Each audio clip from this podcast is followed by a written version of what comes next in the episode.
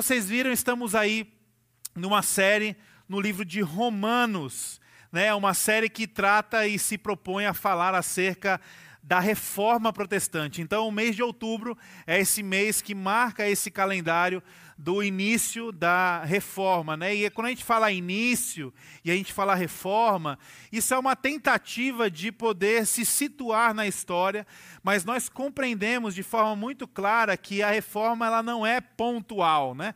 Então não tem como a gente dizer assim, ah, a reforma aconteceu no dia tal, na hora tal, por uma pessoa específica. Nós temos algumas pessoas, alguns ícones e algumas datas que nos ajudam a historicamente nos nos pontuar nessa linha do tempo, mas a grande verdade é que o mais importante a se falar quando nós falamos de reforma protestante é, é, o mais importante a gente poder entender que essa reforma, primeiramente, não tem a ver com uma instituição, com uma religião que estava certa ou errada, mas com o movimento do Espírito Santo de Deus que alcança o coração do homem trazendo compreensão, revelação, arrependimento e mudança. Né? Então, a nossa, a nossa expectativa aqui, ao falarmos de uma reforma, não é simplesmente tentar a, atacar ou agredir nenhuma religião instituída, mas sim compreender que Deus está nos chamando todo dia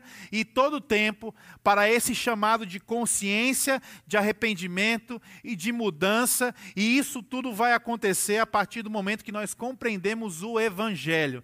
Então, reforma, embora seja um termo que nos refere a um ponto da história, nós não estamos aqui se propondo como igreja a trazer uma série para dizer que houve um momento que a igreja católica errou e aí levantou-se alguém e disse está tudo errado e aí se começou uma igreja certa.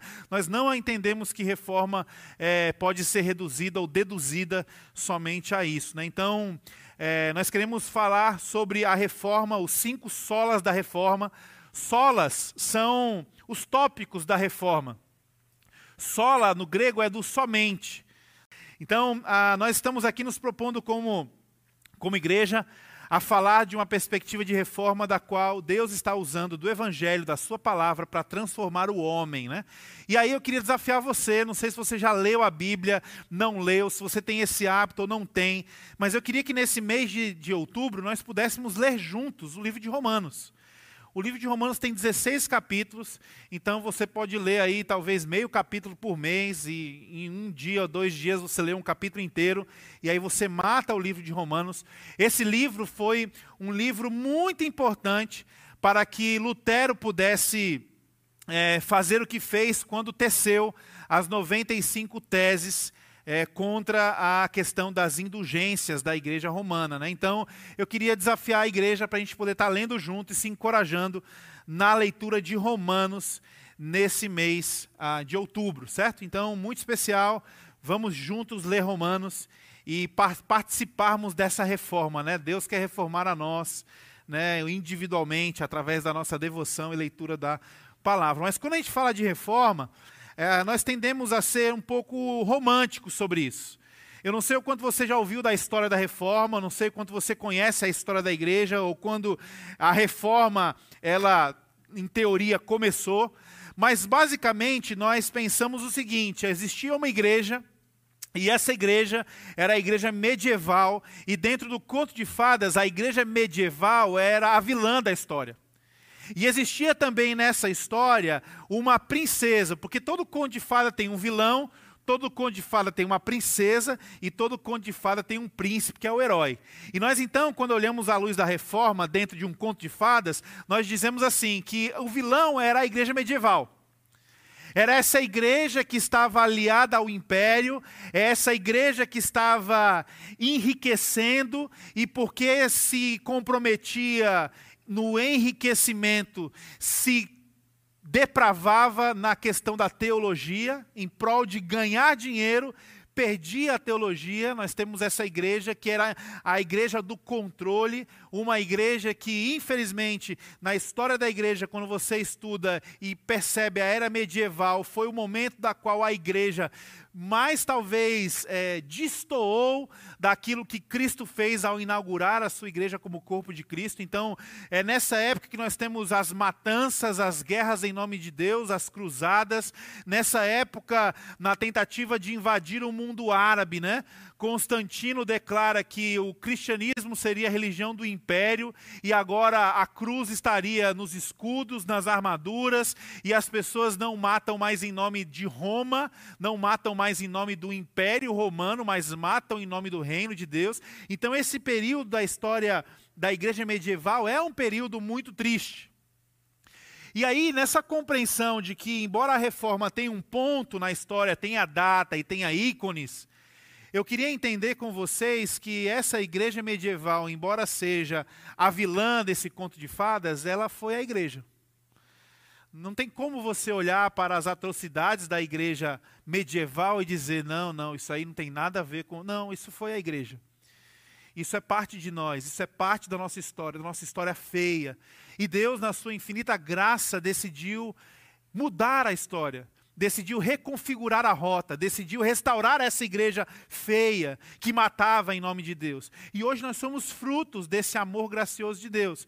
Mas nós temos dentro desse conto de fadas essa igreja medieval com sede de poder, com sede de bens, parecendo mais um império. Nós temos a Bíblia como a princesa, e a Bíblia, no caso, ela era protegida e trancafiada por essa igreja. Né? As celebrações eram manifestas e feitas em línguas que ninguém entendia. É, o povo não tinha acesso à Bíblia. Por quê? Porque a Bíblia era a princesa que estava presa no castelo da, do vilão, igreja medieval. E nós temos também na reforma o príncipe, que é o Lutero. O Lutero é o cara que vai lá com a faca na, no castelo e ele diz que veio buscar a donzela e ele mete a faca na porta do castelo e tem lá 95 teses acerca de uma, dos equívocos dessa igreja medieval. Né? Então, é, nós temos essa história como se fosse um conto de fadas. A igreja medieval é a vilã, a Bíblia é a princesa, e o príncipe é o tal do, do Lutero. Mas a, a reforma, ela envolve mais coisas do que isso. Né? A primeira coisa que nós precisamos entender e desmistificar acerca da reforma é que a reforma ela não veio, ela não foi uma providência divina para o povo recuperar a Bíblia. Porque apesar do povo não ter a Bíblia na mão, apesar das missas serem em latim, as pessoas, os teólogos existiam e eles amavam a Bíblia. Então a questão aqui não era uma igreja que estava se perdendo porque desprezava a Bíblia. Quando a igreja ela retinha a Bíblia para si e ela retinha o conhecimento para si, em parte isso tinha a ver com zelo, com apreço. Em parte isso tinha a ver com uma preservação de doutrina. E a grande questão não era o problema que o povo não tinha acesso à Bíblia. A igreja não se perdeu por falta de Bíblia. A igreja se perdeu por falta do Evangelho. E isso começa agora a trazer uma história de 500 anos atrás para 2021. Porque nós estamos olhando para a igreja e percebendo que a igreja incorre no mesmo risco. Qual é o grande risco da igreja? Não é perder a Bíblia. Não é não ter Bíblia. Nós temos Bíblia de todo tamanho, toda forma, toda linguagem. Nós temos Bíblia para todo mundo, para criança, para jovem, letra grande, letra pequena, Bíblia no celular. Nós temos Bíblia. Mas muitos estão com a Bíblia na mão e estão perdidos. Por quê? Porque não entendem o Evangelho. E muitas igrejas hoje estão se parecendo com a igreja medieval, porque na sede do poder, na sede do acúmulo de bens materiais, estão corrompendo o ensino, estão corrompendo o evangelho.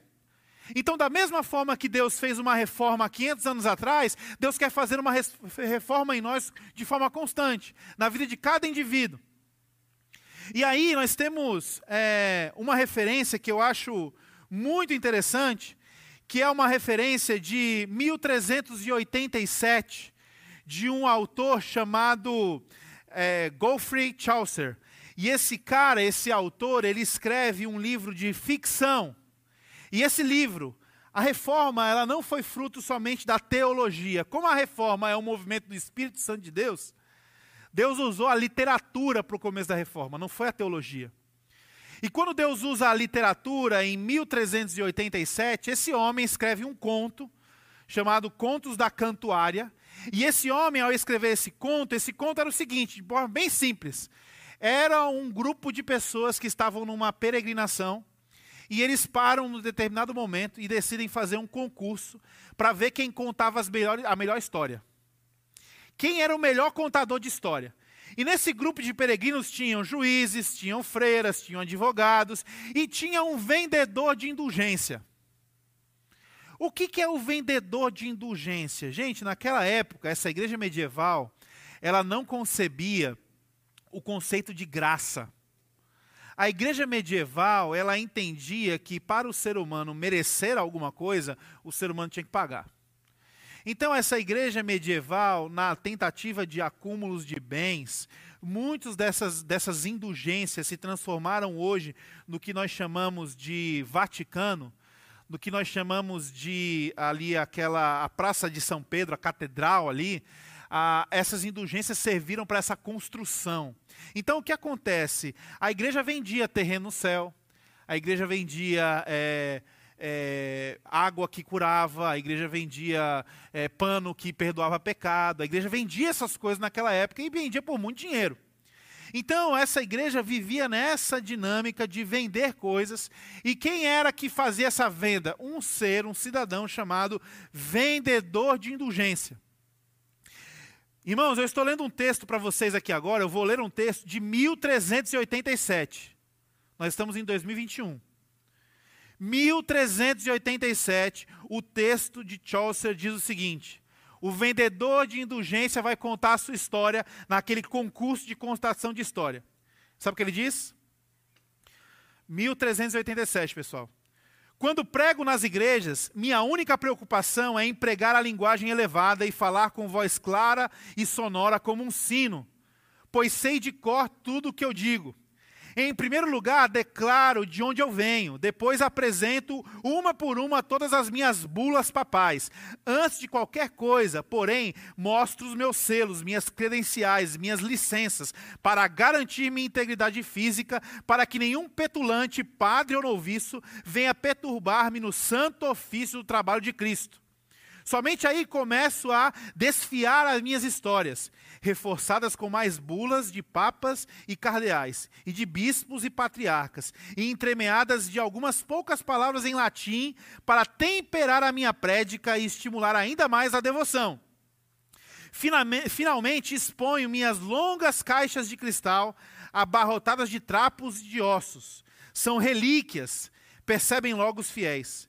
Entre elas, mostro, revestida de latão, uma omoplata de carneiro, que pertencera a um santo patriarca hebreu. Boa gente, digo, atentem para as minhas palavras. Se alguma vaca ou bezerro ou ovelha ou touro inchar por ter comido uma cobra ou dela ter levado uma picada, mergulhem esse osso na água de uma cisterna e com essa água lavem a língua do animal e ele ficará curado. E não só, pois a ovelha que beber dessa mesma água estará livre de erupções, e de morrinha, e de qualquer outro mal. Prestem atenção também ao que agora vou dizer: se o bom homem, dono dos animais doentes, toda manhã, antes que o galo cante, tomar em jejum um gole dessa água, irá também, segundo o testemunho que o legou a nossos pais, aquele mesmo santo hebreu, multiplicar os seus bens e o seu rebanho. Alguma coincidência? Você já viram alguma igreja no Brasil vendendo água que cura? Água que faz milagre? Nós somos essa igreja que precisa de uma reforma constante, porque a nossa tendência, sim, é se perder no meio do caminho. Lutero, quando ele ah, propôs a sua reforma, as 95 teses, Lutero estava tendo uma luta conflitante contra esse sistema de indulgência. O que o motivou o livro de Romanos? E aí, a partir de Romanos, nós vamos trabalhar nesse mês os cinco solas, que são os cinco somentes. Sola é o somente, é o apenas. Então, a nossa base de fé, a nossa compreensão do Evangelho, se sustenta em cinco pilares: somente a graça, somente a fé, somente Cristo, somente a Escritura e somente a Deus deem a glória. Então, o, o, Evangelho ele é sustentado nesses cinco pilares. E o que ultrapassa isso deve ser considerado maldito. E aí, quando nós chegamos no livro de Romanos, nós estamos é, esbarrando em Romanos 1, 25, onde o apóstolo Paulo diz o seguinte: Vocês trocaram a verdade de Deus pela mentira e adoraram objetos e seres criados em lugar do Criador que é bendito para sempre. O que o apóstolo Paulo está dizendo? Vocês da fé trocaram a verdade de Deus por uma mentira. Vocês e qual é a mentira? A mentira aqui, meus irmãos, não tem a ver com a adoração de o ser, do ser errado. A mentira aqui, o pecado aqui não é a confusão de que, ah, eu queria adorar o Deus certo e acabei adorando o Deus errado. Qual é o grande problema da humanidade descrito por Paulo em Romanos 1, 25? Vocês trocaram a verdade de Deus pela mentira e adoraram, adoraram não como uma sentença, não como uma, uma situação involuntária o grande pecado da humanidade é que a humanidade decidiu quem adoraria. Não é então uma questão de confusão, não é uma questão de inocência, mas é uma questão de teimosia, de predestinação a fazer aquilo que queria, ao invés de render a sua vontade a Deus. Qual é o grande pecado e a grande desgraça desse texto? Não é adorar um objeto errado, mas é pensar que você tem o poder de decidir o que você adora.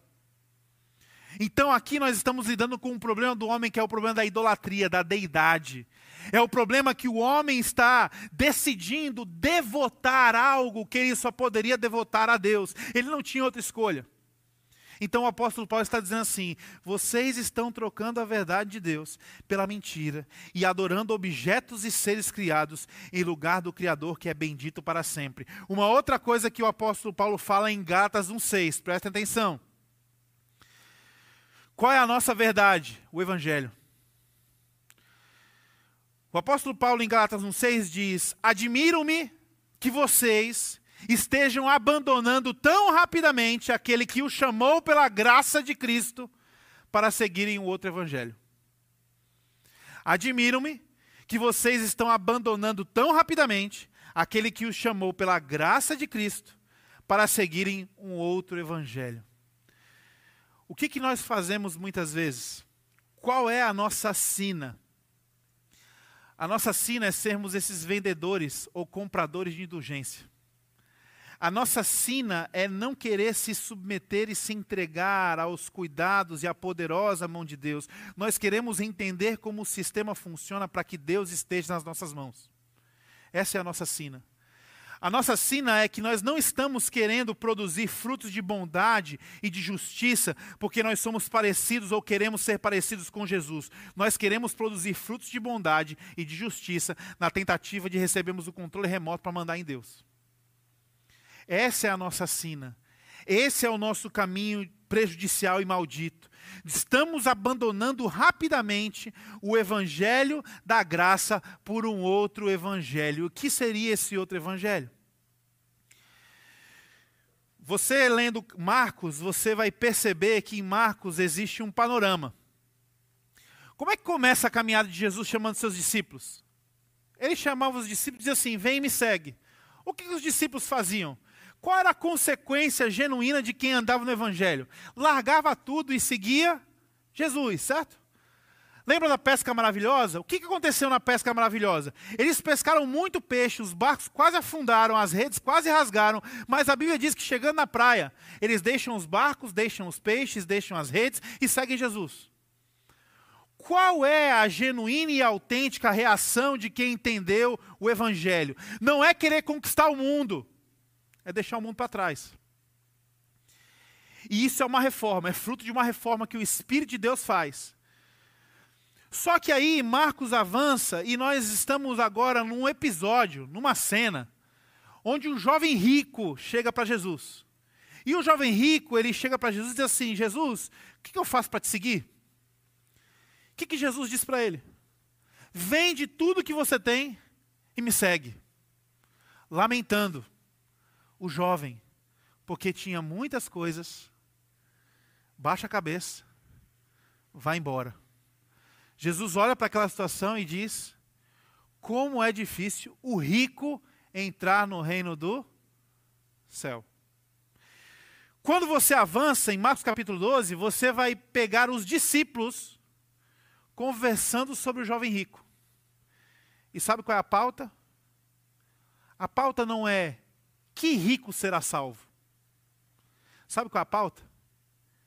Quem de nós pode ser salvo? Por que, que eles estavam se perguntando entre si quem poderia ser salvo se eles haviam abandonado tudo naquele barquinho, com aqueles peixes, as redes, lá atrás? Porque do período que eles abandonaram barcos, peixes e redes até o encontro com o jovem rico, essa fé que significava abandonar o mundo, sutilmente, rapidamente se converteu a uma fé de ganhar o mundo.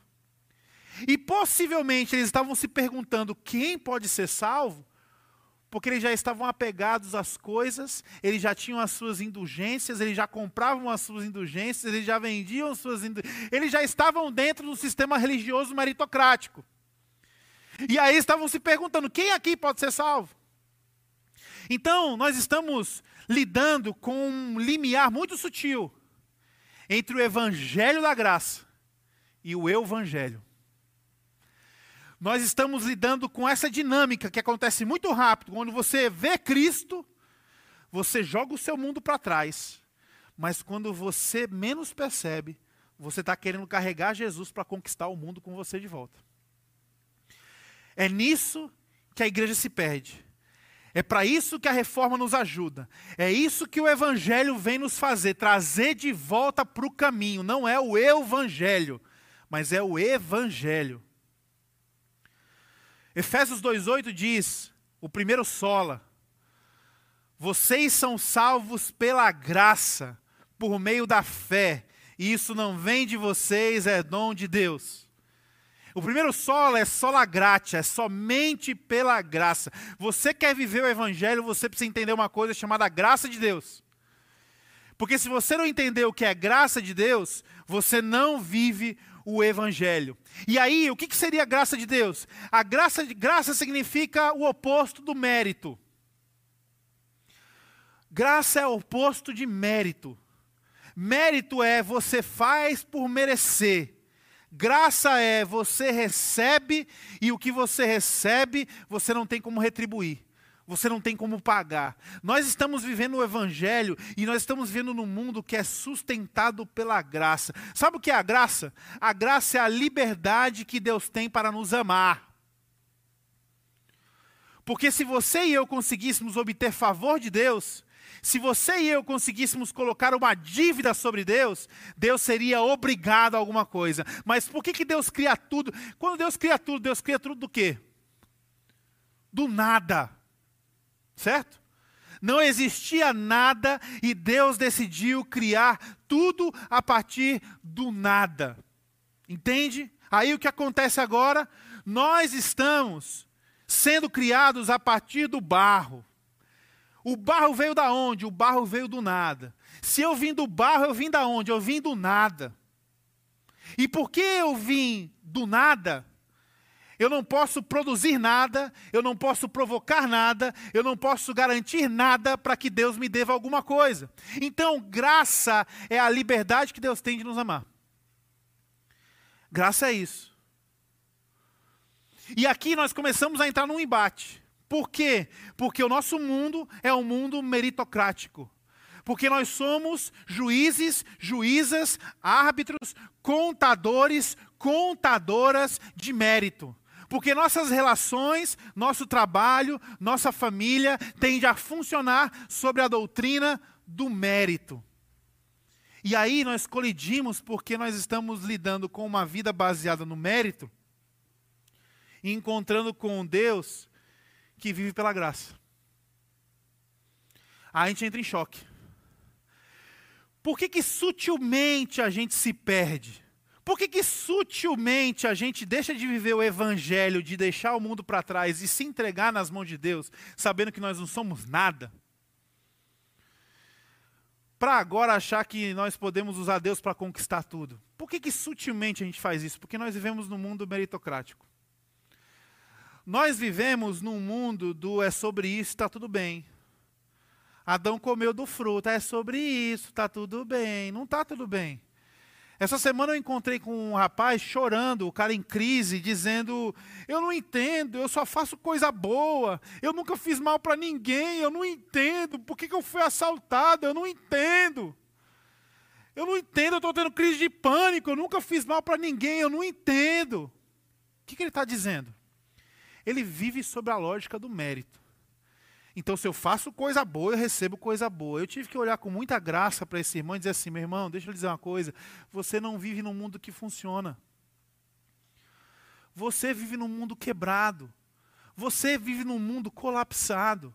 Você vive num mundo que não segue essa matemática de que você faz o bem e você encontra o bem. Às vezes, você vai fazer o bem e vai encontrar o mal no meio do caminho. E muitas vezes a nossa fé se abala porque nós não estamos debaixo da graça de Deus, mas nós estamos debaixo do mérito. Aí sabe quando a nossa fé se abala? Quando você faz o bem contra o mal.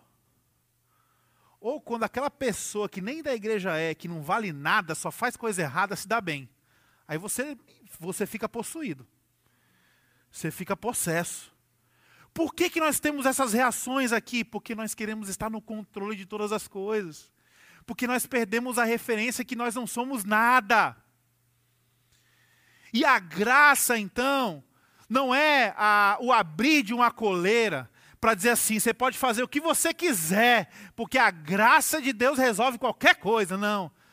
A graça de Deus ela é um convite que diz assim: porque você não é nada, se submete às mãos de Deus. Porque você não é nada, se rende à vontade de Deus. Porque você não é nada, começa a viver na dinâmica da graça e não da meritocracia. Deixa eu lhe dizer uma coisa. As relações contabilizadas se tornarão relações competitivas. Um dos, dos, dos versículos mais poderosos que eu ouvi para o meu casamento, e não está na Bíblia esse versículo, mas que até hoje são é uma coisa que assim parece que Deus gravou isso no nosso coração como uma lei. É uma coisa profunda que eu vou dizer agora, viu? Johan e Vanessa, vocês não jogam tênis, vocês jogam frescobol. Olha a profundidade disso, pessoal. Anota aí, 1 Johans, capítulo 2, Quantas vezes eu e Vanessa sentamos no sofá para sermos acompanhados por um casal, cheio de crises, de lutas, e o que a gente ouvia era: vocês não são chamados para jogar tênis, vocês são chamados para jogar frescobol um com o outro. Qual é a profundidade disso? O tênis, o objetivo do tênis é você fazer o seu oponente errar. É você fazer o seu oponente não pegar a bola. É você triunfar sobre ele. O objetivo do frescobol é você não deixar a bola cair. Não deixar a bola cair. O objetivo do tênis é matar a jogada. O objetivo do frescobol é manter a jogada. Por mais besta que isso pareça, gente, eu ouvi isso várias vezes. Isso é uma lei que está gravada no meu e no coração da minha esposa. Se você chegar para ela e falar assim, Vanessa, você não joga tênis, ela vai dizer, eu tenho que jogar frescobol. Como assim? Gente, famílias estão se esfacelando. Pais estão brigando com filhos, filhas com mães, maridos e mulheres estão se separando, sabe por quê? Porque perderam a dimensão da graça e vivem nas suas relações a meritocracia. Aí sabe o que acontece? Começa assim: Você não faz nada aqui em casa. Eu faço sim. Não faz, eu faço mais que você. Eu lavo a roupa, eu lavo a louça e eu varro a casa. E você faz o quê? Eu rego as plantas. E agora eu vou arrumar a cama. E eu vou limpar o banheiro, porque limpar um banheiro vai me dar uma semana de sucesso. Nós começamos a contabilizar as coisas. E tudo aquilo que é contabilizado na relação transforma a relação numa competição. E aí a gente não consegue ver graça. Por que, que o divórcio acontece? O que, que significa divórcio? Você não presta mais para mim. Você não presta mais para mim. Estou fora, você está custando muito, está custando meu tempo, minha paciência, você não me serve mais, você não funciona mais, você não presta mais para mim. Isso é fala meritocrática. Quem entende a graça, Deus, misericórdia, vou ter que falar isso. Quem entende a graça,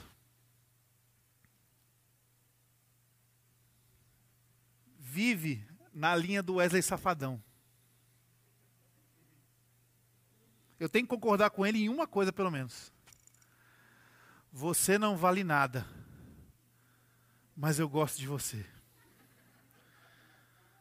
Você não vale nada, mas eu gosto de você. Jesus, quando estava nos seus últimos momentos com os seus discípulos, lavando os seus pés, o apóstolo amado João, que via tudo de perto, estava perto de Jesus, reclinou os seus ouvidos sobre o peito de Jesus. João ouviu os batimentos do coração de Deus. Tem a dimensão da profundidade dessa intimidade. Sabe o que ele diz? Tendo amado os seus, amou-os até o fim. Amou até o fim. Você acha que amou até o fim porque eles acertaram tudo? Judas estava na mesa, tendo amado os seus, amou-os até o fim. Vocês acham que eles acertaram tudo? Pedro estava na mesa, tendo amado os seus, amou-os até o fim. Por quê? Porque a relação que Deus estabelece conosco não é na relação do mérito, não é na relação da justiça, não é da relação da bondade, é da graça. Você quer entender ira de Deus?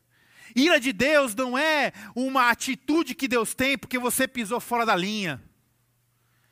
Ira de Deus é muito mais a consequência de você que veio do nada, decidindo sair da mão de Deus, você vai para onde? Para o nada. A questão é que se eu me afastar de Deus, não é Deus que me mata. Se eu me afastar de Deus, eu morro, porque sem Deus eu não sou nada. E sem Deus eu volto para o nada. Então a graça é esse entendimento de que nós precisamos vencer essa meritocracia. A graça de Deus ela vai trocar a lógica do mérito pela lógica da gratidão. Eu não vou desistir da minha esposa, porque minha esposa acerta tudo. Eu não vou, a minha esposa não vai desistir de mim porque eu não tenho defeito. A minha esposa não vai desistir de mim porque ela entende que Deus, pela graça, não desistiu dela. E assim como ela recebe essa dinâmica da graça de Deus, agora ela vive essa dinâmica nas suas relações. Então, é, você não vale nada, mas eu gosto de você. Infelizmente, nós temos que viver isso, porque isso é o Evangelho. Isso é Deus olhando para nós e dizendo assim: você não vale nada, mas eu gosto de você. Isso é graça. Graça. Sendo manifesta nas nossas relações e no nosso cotidiano. A pergunta final para o nosso tempo aqui é: à luz da graça, da graça que combate a meritocracia. Onde é que você precisa de uma reforma? O que, que você precisa reformar na sua vida à luz da graça? Eu tenho algumas sugestões aqui para te ajudar. A primeira sugestão é: à luz da graça, nós precisamos reformar a nossa autopunição. Talvez você já fez alguma coisa errada na sua vida, você já fez algum pecado, você já fez alguma escolha ruim. Talvez você passou por uma coisa que é irreversível, impagável. E isso te massacra. Talvez a reforma que você precisa fazer sobre o sola gratia da sua vida é entender que mesmo no mais profundo abismo, mesmo no teu pior erro, mesmo no teu pior momento, Jesus está dizendo: você não vale nada, mas eu gosto de você, vem para cá. Isso não é a permissão para você sair atropelando mais gente. Isso é o poder de Deus para você não atropelar mais ninguém. Porque o apóstolo Paulo fala sobre isso. Não usem da graça para que seja motivo para que vocês pequem. A graça deve ser usada de motivo para que vocês se santifiquem. eu sou alguém imoral. Meu Deus, eu sou imoral, eu sou imoral, eu sou imoral, eu estou afundado na imoralidade. Graça de Deus, o que é isso? É Deus te tirando desse poço de imoralidade. Sem você merecer, sem você poder fazer nada, Deus fazendo tudo porque decidiu nos amar e decidiu criar todas as coisas. E quando Deus nos tira e diz assim, ó, não existe poço de imoralidade capaz de me afastar do, de afastar o meu amor por você. Sabe o que Deus está dizendo? Deus está dizendo: nunca mais pula nesse poço, porque você não precisa disso para viver. Sabe o que muitas pessoas fazem de forma equivocada? Ah, se você não me matou por causa do poço, então eu vou pular nele dez vezes. Não. Deus nos chama pela sua graça para vivermos uma reforma, uma mudança. Então, talvez a primeira reforma que você precisa experimentar na sua vida à luz do sol a graça é entender e compreender que Deus te perdoa. Você pode ser perdoado por Deus, não importa o tamanho dos seus erros, do seu pecado, não importa se você não consegue retribuir, não importa se você não consegue pagar, Deus lhe ama de graça. E esse perdão está disponível para você hoje. Primeira reforma que talvez você pode fazer hoje. Então, o que é que você precisa pedir perdão a Deus, na perspectiva de que essa graça nos tire desse antro? Segunda reforma que a graça nos permite fazer. Quando eu entendo que esse Deus Todo-Poderoso me perdoou, quem sou eu para tornar-me juiz de mim mesmo? A segunda pergunta que pode nos reformar hoje, através do Espírito Santo de Deus e pela graça, é: do que, que você precisa se perdoar? Porque muitas vezes nós saímos achando que Deus nos perdoa, mas nós não conseguimos desfrutar da graça em nossa vida porque nós não nos perdoamos. É como se Deus estivesse dizendo assim: Deus me dá comida, Ele põe uma mesa para mim.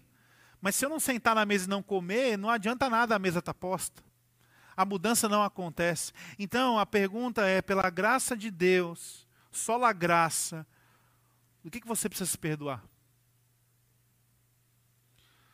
Em que áreas, em que coisas, em que circunstâncias você precisa abraçar essa graça de Deus que te perdoa e você precisa jogar essa graça sobre você? E a terceira e última pergunta, para nos ajudar, nessa reforma que precisa acontecer em nós pela graça. Em quem você precisa pegar essa graça que te alcançou?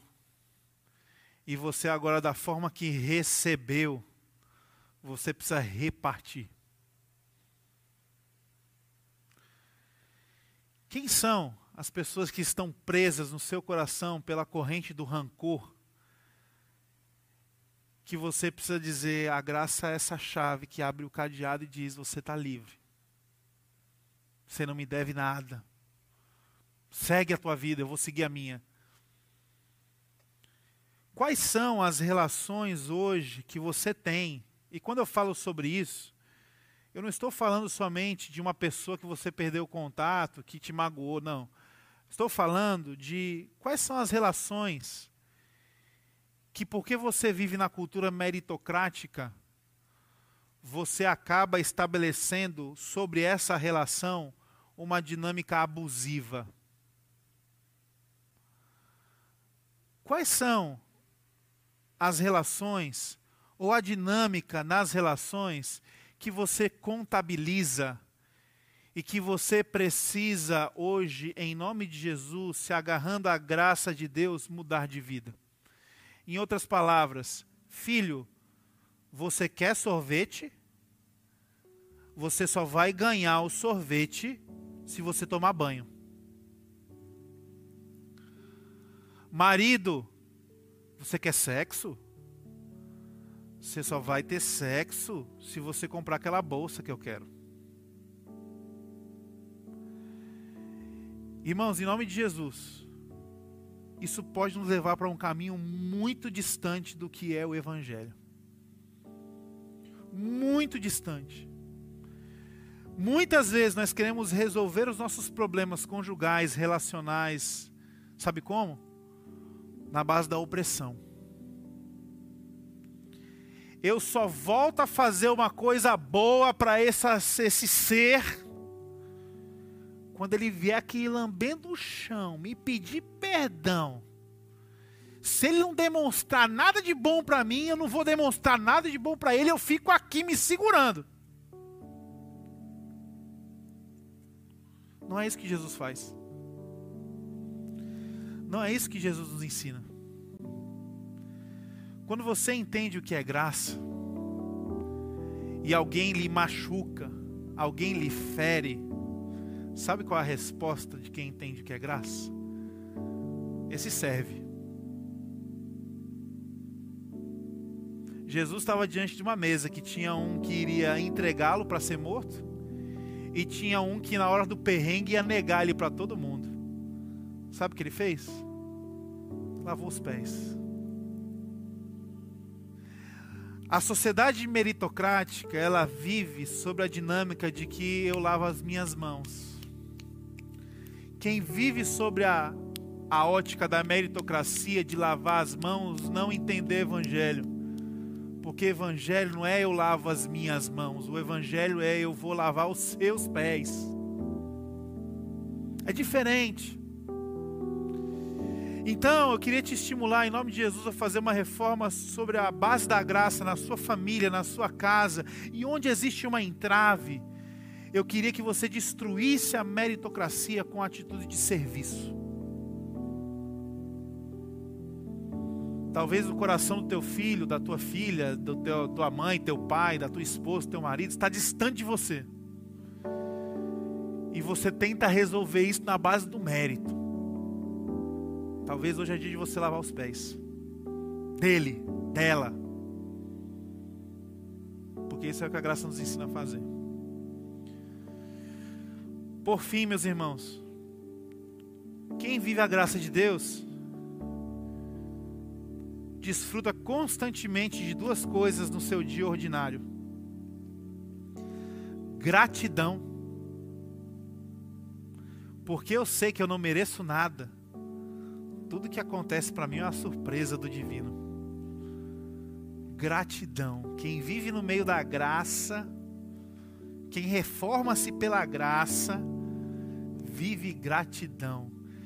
Gente, quem entende graça de Deus é gostoso estar perto da pessoa. Que a pessoa é leve. A pessoa ela consegue contornar os problemas, os obstáculos. A pessoa consegue vencer barreiras porque ela está cheia de gratidão. Conta-se uma história que um, um moço tinha um velho sábio como exemplo. E o velho sábio era um velho muito grato. E aí aquele moço foi um dia testar o velho e ele pegou um copo d'água com metade da água só. E aí ele foi testar a gratidão do velho dizendo: "Sábio, estão dizendo que o senhor é grato, alguém grato. Sabe o que você está vendo? Você está vendo metade do copo vazio ou metade do copo cheio?"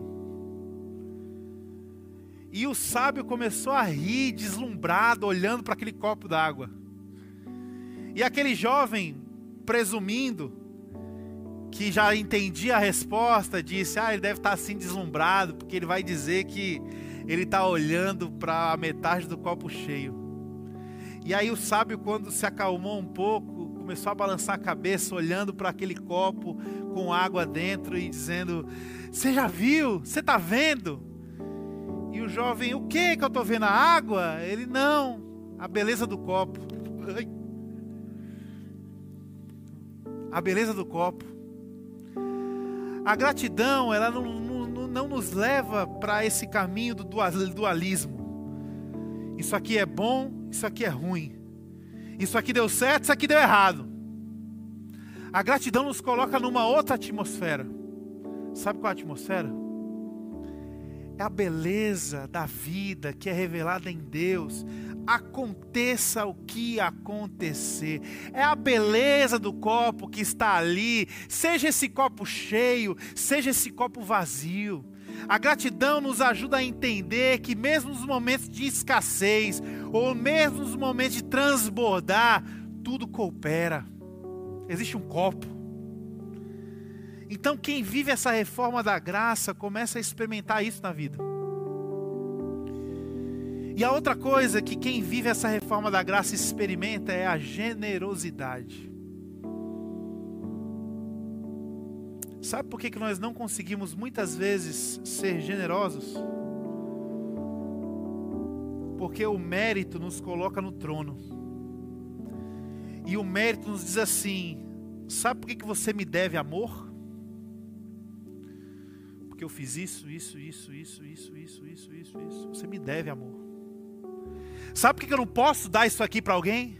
Porque para conseguir isso, eu fiz isso, isso, isso, isso, isso, isso, isso. As pessoas se tornam mesquinhas porque vivem debaixo de uma meritocracia. Sabe quem é generoso? Quem dá com alegria. Sabe por que a pessoa dá com alegria? Porque ela entende que quem deu aquilo para ela não foi o seu próprio esforço, mas foi o próprio Deus. E agora ela pode servir, doar, entregar e compartilhar, porque a fonte de Deus ela é inesgotável. E quem vive sob graça experimenta multiplicação. E não porque é uma multiplicação para fim de abarrotar o indivíduo, mas é porque Deus diz assim: você está sendo fiel no pouco, pois eu vou te dar muito, porque o meu intuito é que muito seja compartilhado, então muito passará por você. Então, viver sob graça de Deus é viver sob gratidão generosidade.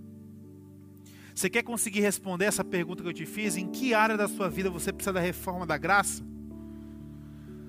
Tente responder também essas duas. Onde eu, posso, eu preciso ser mais grato? Onde eu posso ser mais generoso? Tudo isso está ligado. Vamos orar?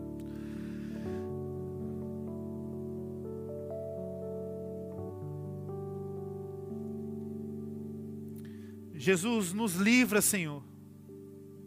Nos livra dessa meritocracia. Nos livra, Senhor, de sermos juízes uns dos outros. Nos livra, Senhor, dessa mentira de que nós podemos ser os contabilizadores da dignidade. Eu digo que você presta, eu digo que você não presta. Eu digo que você tem valor, eu digo que você não tem valor. Nos livra disso, Senhor. E nos dá essa consciência de que o Senhor nos criou do nada. Porque é somente do nada que nós compreendemos o que é graça. É a liberdade que o Senhor teve. E nessa liberdade o Senhor nos escolheu amar. Deus, eu quero rogar pela vida de cada um que está aqui hoje, para que nós possamos experimentar essa reforma, somente pela graça, confiando e entregando as nossas vidas nas tuas mãos, sabendo que o Senhor é capaz de nos perdoar de todo o pecado. Entendendo que ao receber essa graça, Senhor, nós podemos nos perdoar, sermos diferentes entendendo também, Senhor, que à medida que nós recebemos o Teu perdão, esse perdão é compartilhado. Nos ajuda a viver sobre essa ótica e essa perspectiva, Deus. Enquanto nós estamos orando como igreja, nós não poderíamos sair desse lugar sem lhe fazer um convite. Talvez você está aqui hoje ouvindo essa palavra. E você precisa tomar uma decisão por Cristo Jesus. Talvez hoje você está entendendo que o Espírito Santo lhe chamou aqui para dizer: Deus, eu quero me entregar a Ti me, e lhe receber como meu Senhor e meu Salvador. Eu entendo que o Senhor me ama de graça.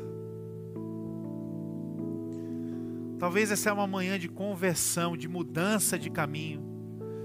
Talvez essa é uma manhã de reconciliação. Porque você tem feito da graça de Deus algo trivial, ao invés de experimentar isso como algo extraordinário. Você tem usado a graça de Deus para justificar os seus pecados, ao invés de usar a graça de Deus como combustível para a sua santidade. Talvez é manhã de conversão aqui, mudança de caminho, entrega de vida, talvez é manhã de reconciliação. E nós queremos orar por essas duas pessoas que estão aqui, se encontrando nesse, nesse caminho, nessa situação. Então, se você quer aceitar a Cristo hoje, ou se você quer se recon, reconciliar com Deus, eu queria te pedir que você pudesse ter a coragem de ficar de pé no seu lugar. E nós vamos orar por você. Existe alguém nessa condição aqui nesta manhã? Que deseja se reconciliar com Deus? Que deseja se entregar para Ele? Se essa é a sua vontade, fica de pé, nós queremos orar por você.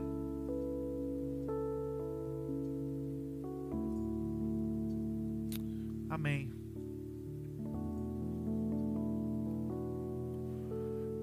Jesus, nós queremos, como igreja, orar por essas pessoas que hoje, em consciência, levantam para poder andar pela graça. Ó oh Deus, vai destruindo no nosso coração, na nossa mente, essa maldição de que nós Precisamos produzir, precisamos fazer, precisamos competir, precisamos conquistar. Na nossa força. Tua palavra nos chama a repousar nas tuas mãos. E entender que, da mesma forma que de graça o Senhor nos criou, pela graça o Senhor cuidará de nós que nós possamos transbordar disso. No nome santo de Jesus, nós oramos assim.